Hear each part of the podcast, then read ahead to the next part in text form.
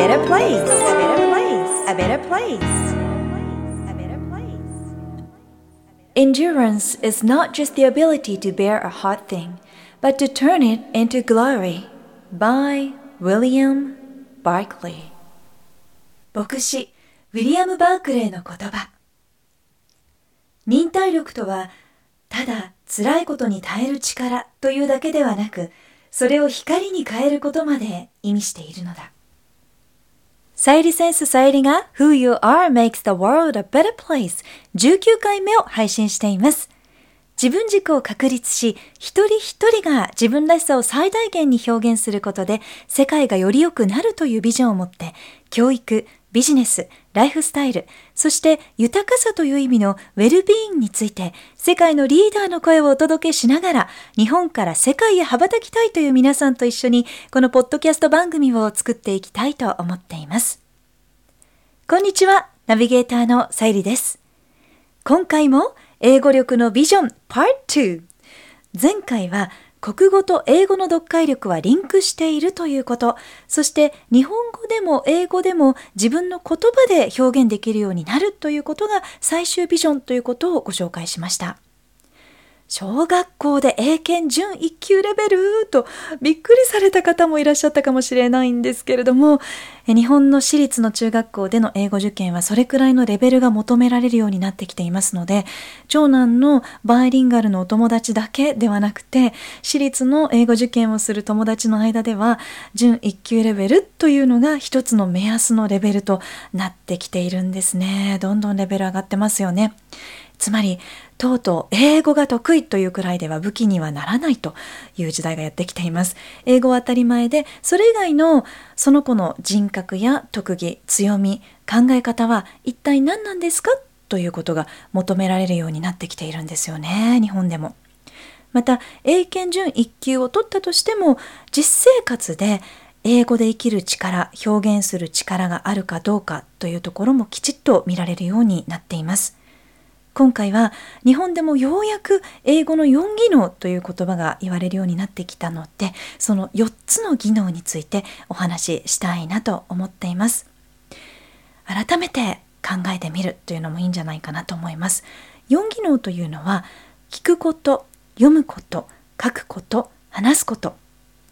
Listening, reading, writing, speaking ですね。このスキルが高ければ高いほど夢が叶いますし、世界中の人とつながったり、きちんと自分のことを伝えながらも相手の気持ちを理解することができるようになります。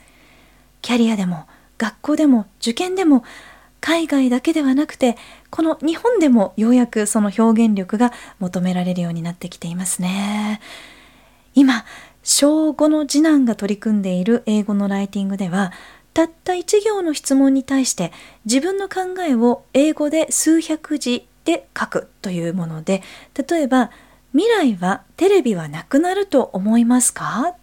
などという質問があるんですけれどもこれに対して自由に発想して起承転結を考えてライティングして自分の考えをまとめるというものなんですね。そして長男の方は全て英語で授業を受けているんですけれども小説のチャプターごとのまとめを書いたり自分で英語でポエムを作ったり先日は英語のナチスの記事を読んで質問に沿って自分の考えをまとめるというものでそこからパワポで提出したりプレゼンしたりして、成績がつくということになっています。そのライティング力つまり表現力を伸ばすためには言語のボールをいっぱいに満たしてあげておくことが実はやっぱり重要なんです。聞く量読む量を増やしてから、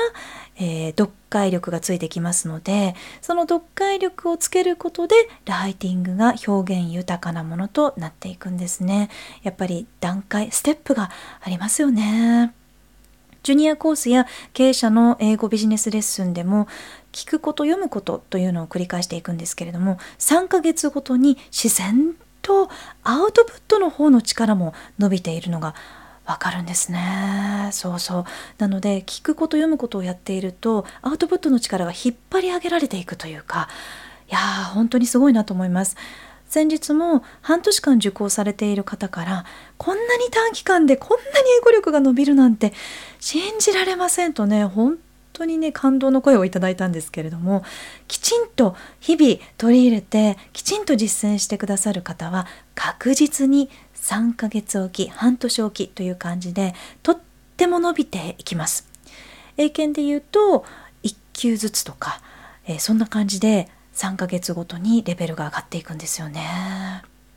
で次男があのこの前言ってましたけれども「お母さん」と「英語も勉強もみんな能力があるとかないとかそういうことじゃないんだね」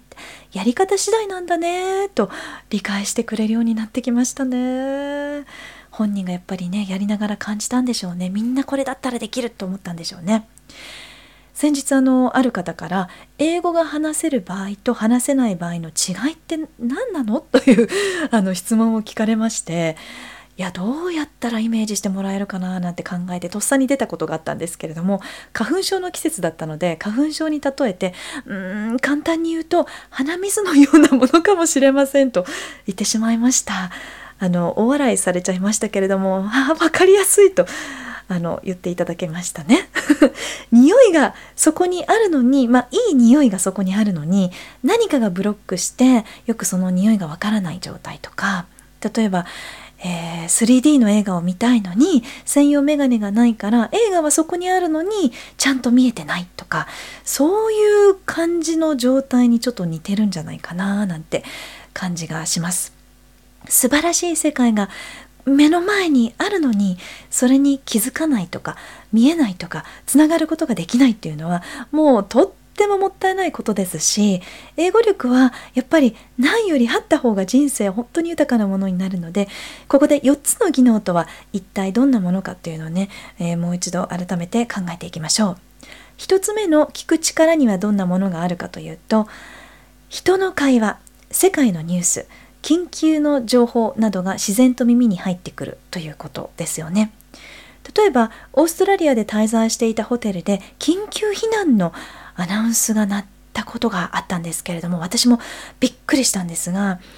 日本人がその時数名だったかな本当に少なかったんですが泊まっていて英語が聞こえなかったようでもう本当に慌てていらっしゃってバッグとジャケットをもうバーッと急いで抱えて階段を駆け下りて避難していらっしゃいました。アナウンスが聞こえないとやっぱりね怖いなぁと感じましたね。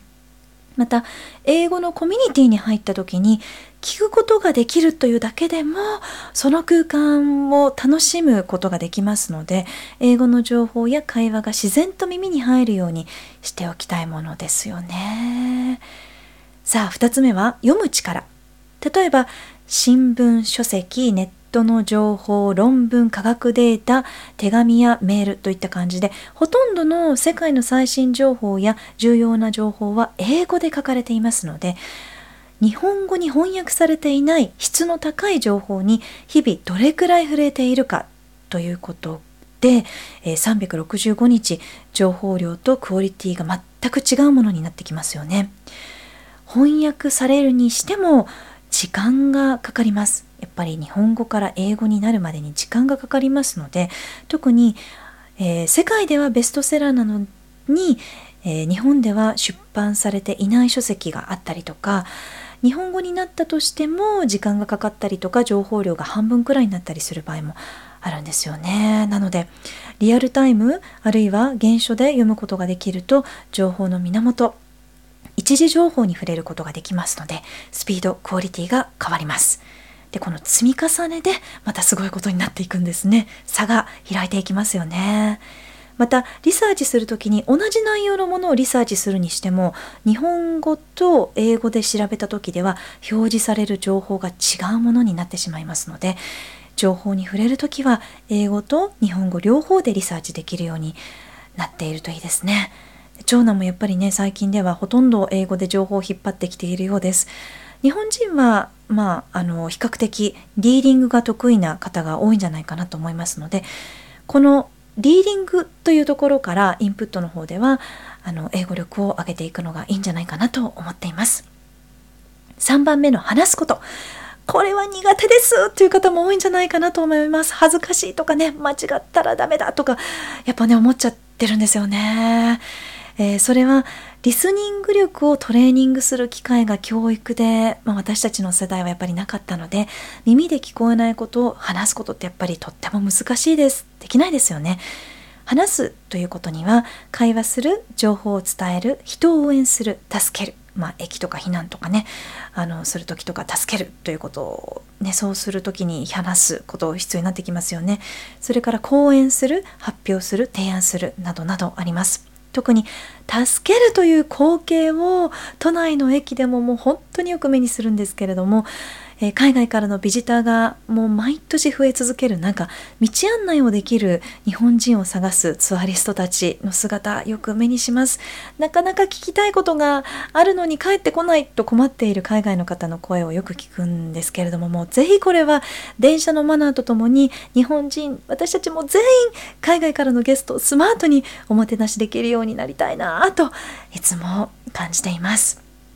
4つ目は書くということ例えば直接会ったこともない方とメールだけのテキストベースであの交流をすることもありますしブログや SNS でテキストで発信したりとか本や論文で発表したりとかプレゼンや企画書を作ったり提案書情報を、えー、提案したりと提供したりと自分の意見やアイデアを表現する時に書くって必要となりますよね。これが英語でできるともう最高です。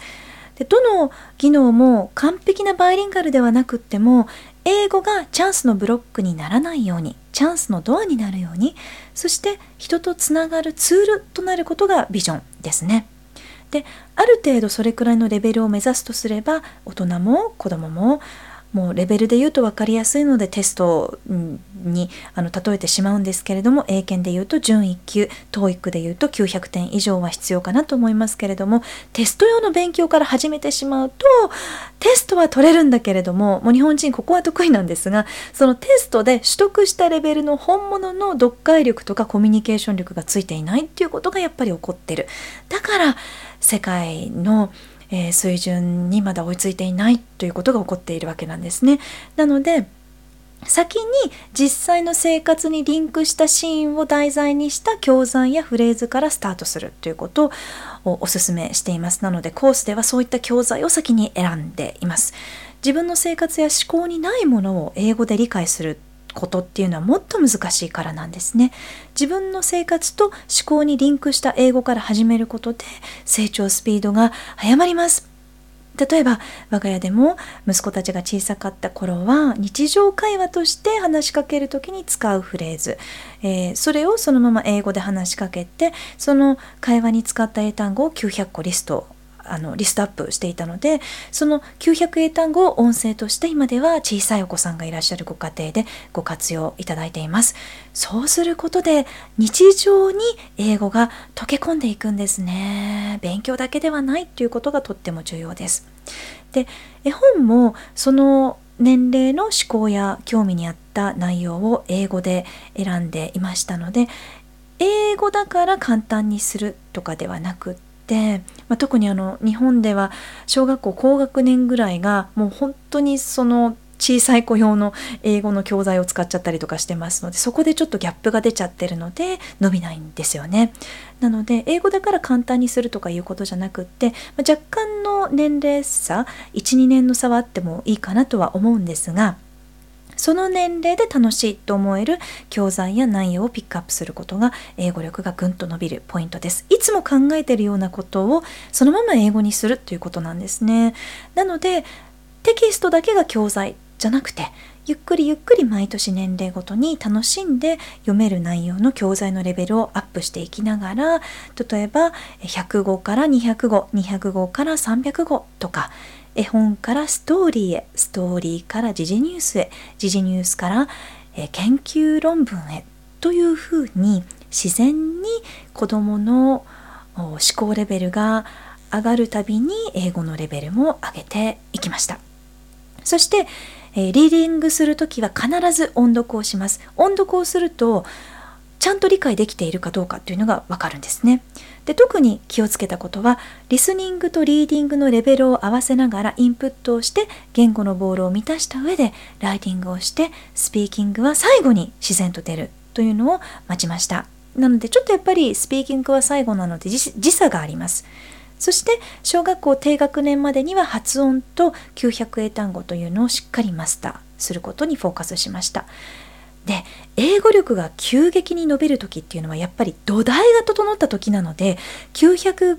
個あの900英単語マスターすることによって簡単な日常英会話を理解できるようになっていれば土台が整ったということが分かります。そこから飛躍して急に伸び始めるんですね。うんこれは本当にねびっくりするんですけれども素晴らしいです。ぐーんと伸びる時期っていうのが急にやってきます。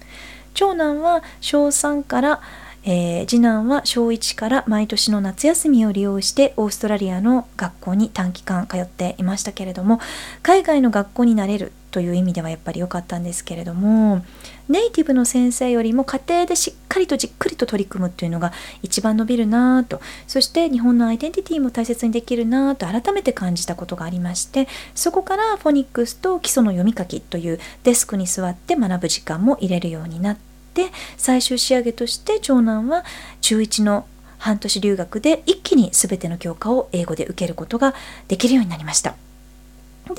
で、えー、次男は留学はなしです。公立の小学校に通いながら小5で英検2級から準1級のレベルの英語を読めるようになってますので、まあ、そろそろテストをねで試してもいいんじゃないかななんて感じてます。テストは力がついてから試すという順番がいいので本物のそのレベルの英語力が育まれたと感じたら英語のテストも英検だったりトヨフルだったり TOEIC、IELTS などいろいろありますけれどもあの未来に合ったその子の進路にこう活用できそうなものを受講してみて進路やキャリアに生かすということがいいんじゃないかなと思います。なのであのテスト勉強だけをしていると自分らしい英語が身につかないのでバランス重要ですよね。テキストだけの英語は NG です。その前にきちんと日常生活に取り入れたリアルな英語に触れて自分の言葉で表現できる英語を育んでおくことが生きた英語力のためには必須です。という感じで一つ一つのレベルに自信が出たら英語のテストで実力を測ってみるという流れをおすすめしていますもう自然とバイリンガルになる道のりというのは科学なのでぜひこのステップに沿ってやってみてください Good luck and enjoy! さあこの番組は自分軸を確立し一人一人が自分らしさを最大限表現することで世界がより良くなるというビジョンで配信しています。私さゆりだけではなく世界の声そして皆さんの声をお届けできたらいいなと思っています。皆さんからのご質問メッセージリクエストも受け付けています。office at さゆりセンス .jp オフィスのスペルは OFFICE アットマークさゆりセンス .jp さゆりセンスのスペルは sayurisense.jp までお寄せください Thank you for listening Take care and enjoy your life till next time Bye bye Who you are makes the world a better place A better place A better place